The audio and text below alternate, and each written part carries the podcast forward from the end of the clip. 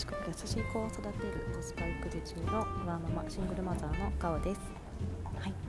えー、ただいま22時、えー、20分なんですが、えー、私は結局まだ成田空港にいます。えー、ともう泊まることを決意しました。はい。えっとまあ、成田空港の状況なんですけども、えっと、京成線の、えっと、スカイアクセス線っていうのが動いているので、えー、超帰れる手段は出てきました。とバスも動いてるそうなので帰れますが、えーとですね、まず電車は人がいすぎてもう、えーと、ホームに入れませんでした。あのー、今私今、えーと、1階のロビーがすごい人がごとがしていて、えーと、地下1階が、えー、と鉄道のホームなんですけどもそこにまず入れないです、えー、そこの1階で相当並んでいるので、えー、おそらくですねその電車のキャパ以上に人がいるので多分今日中に動く電車では絶対乗れないだろうなという判断をしました、えー、あとですねやっぱりあの6歳児の息子と並んで立って並んで、えー、過ごすっていうの人混みの中で過ごすっていうのはおそらく相当疲れたり騒いだりかつ今はもう遅い時間なので、えーと、リスクかなと思ったのでもうここは、えー、おとなしく諦めて、えー、空港の安全ある程度安全そうな場所を確保して、えー、もう息子は寝かせて明日、えっと、明日は、えある程度京成線あの通常運転するという情報が出てますのであとバスも動くかなと思うので、えっと、成田にいる人を運べるキャパシティを担保された状態で動いた方がいいと判断しました。えー学級化中なんですが幸い明日まで休み取っているので、まあ、本当は明日ちょっとあのあの仕事をしようかなと思ってたんですけどもそこはもう諦めました。もうあの無事に家に帰って、えーと、体力を回復させてあさって仕事に行ければいいなと思っています。はい。えっ、ともう全然結構まとまりがないんですが、まあ、こんななかなか機会はないので話したいと思ってるんですけども。えー、今日ですね息子と、まあ、そんな長い時間一緒にいまして、えー、まあ、先ほどもお話したように最初はちょっとイライラ私がしてしまったのがやっぱり言ってたのか、まあ、息子もま疲れてるのもあって、えー、ちょっと騒いでしまったりしたんですけども、えそれ以降は全然本当にまあ、いいこというか全然騒がず、まあ、セブで買ったおもちゃで遊んだり、まあ、もちろんジュース買ってとかもちろんありますけどそれはもう全部買ってあげて、えっと、彼以上彼にストレスを与えないようなというような動きをしていました。はいでえっと、本当にですね息子に助けられて、あのー、いた一日でした。当に私は横でずっとツイッター等々で情報収集しながらも、まあ、まあまあまあと呼ぶことはありますが、えっと、1人で遊んでくれているのであのこういう時はすごい私調べちゃうタイプなんですけどもそれを邪魔させず遊んでくれてたりもしています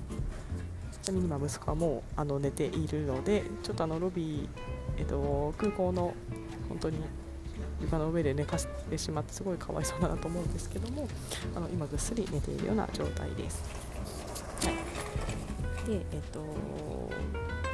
まあ正直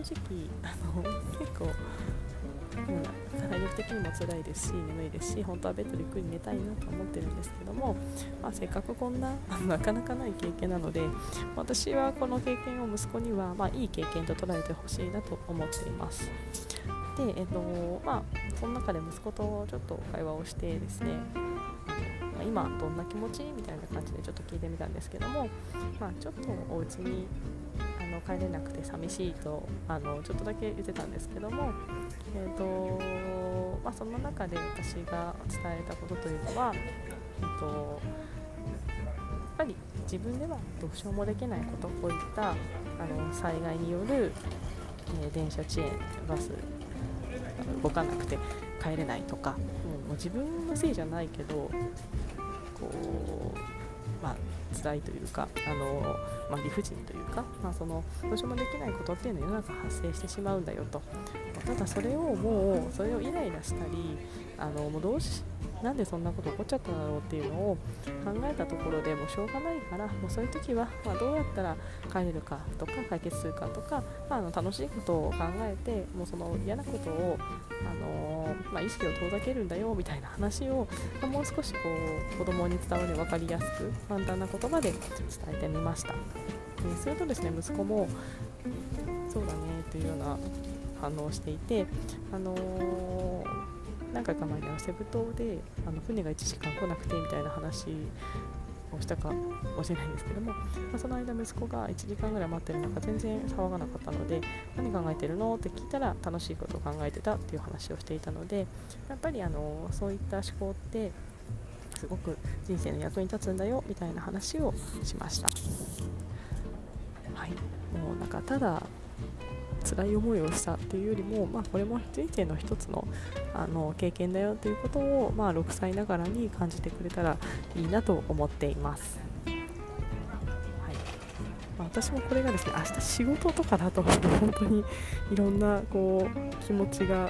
結構イライラしてしまったりした可能性もあるんですが、まあ、幸い明日休みなのとあとあの本当にたまたま幸いあの夏なので良かったなと思います。冬だと本当に風邪ひいちゃうし寒いし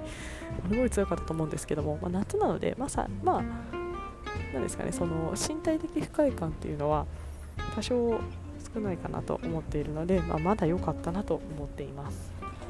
し、まあ、多分明日は帰れると思うのでもう本当これは彼もきっと6歳なのである程度記憶が残っていると思うので、まあ、きっとあの人生の結構衝撃的な出来事ということになるんじゃないかなと思います。でまあ、多分これをですね私がガミガミ怒ってしまったりあの、まあ、何らか彼にとって良くない対応をしてしまったらおそらくちょっと彼の中で嫌な思い出になってしまうかなと思うので、まあ、そこだけは避けたいなと思ってますもう本当にあの人の記憶って印象に残ってることってすごいやっぱり子供の頃の記憶も残ると思うので多分今日の行動っていうのは多分残っちゃうと私は思ってるので、えっと、できる限りこう怒らずにただこう大事なことを伝えられる場になれればいいなと思っています。まあ、ただちょっと彼が寝たら反省なんですけどもやっぱりちょっといろいろ気になっててずっとツイッターでこう次寝ちゃおうかなとかなんか京成スカイライナー予約できるかなみたいなことをずっと調べてしまってたのでちょっと彼の対応がおろそかに正直になってしまったのはすごく反省点なので、まあ、明日はあのもうちょっとこう彼のあの不安な気持ちとかを取り除いてあげられるように、えー、彼の会話したりとか、あのまあ、ちょっと多少わかんない言っても、まあ、そりゃそうだよなといや多めに見てあげたいなと思っています。はい、えー、今ですね私成田空港の1階が見える場所にいるんですけどもすごい人ですあのさっきニュースで見たんですけどもあの9600人が特に孤立してるみたいなことがあって本当に、あのまあ、自然って怖いなっていうのとあの私も絶対もうオリンピック行かないと思いました。人がたくさん集まる時ってやっぱりこうなんですかねこう自分の自由が利かなくなるのでなんか本当にやっぱりちょっとストレスというか疲れますので、まああのまあ、本当に今日の経験というのは、まあ、本当にレアな経験だと思うんですけども、まあ、そういった場に行かないのも大事なんじゃないかなと思ったのでオリンピックはちょっと家で見ようかなと思ったりしています。まあ、本当にあの今回のことに限らず、まあ、自分ではどうしようもないことっていうのにあの人生って遭遇することがたくさんあると思います。まあ、小さなことで言うとすごい大事な日に子供が熱を出すだったりとか電車が遅延するだったりとか、まあ、でも本当に防ぎようがないことっていうのはたくさんあるので、まあ、その時はもう腹をくくってもうどうしようもないんだからじゃあその後どうしようとか、まあ、もうそれに対してイライラするのではなくってまあ、あの楽しいこと考えてもう忘れるとか、まあ、そういったスキルが本当に必要に、あのー、生きていくには必要になってくるんじゃないかなと思っています。はいとあのちょっと成田空港孤立陸のこと事件でいろんなことを考えさせられた、えーと、一日でした。はいあの私ここから大体23時間家までかかるのであの電車に乗り出してもまたちょっと疲れちゃうんですけど、まあ、本当とりあえず明日無事に、あのー、お家に帰って息子とゆっくりお風呂に入ってゆっくりお昼寝してなんか美味しいもんでも息子と食べたいななんて思っています。はい、ではちょっとまたもろもろ進捗があり次第、えー、ポッドキャストしたりツイッターしたりしたいと思っています。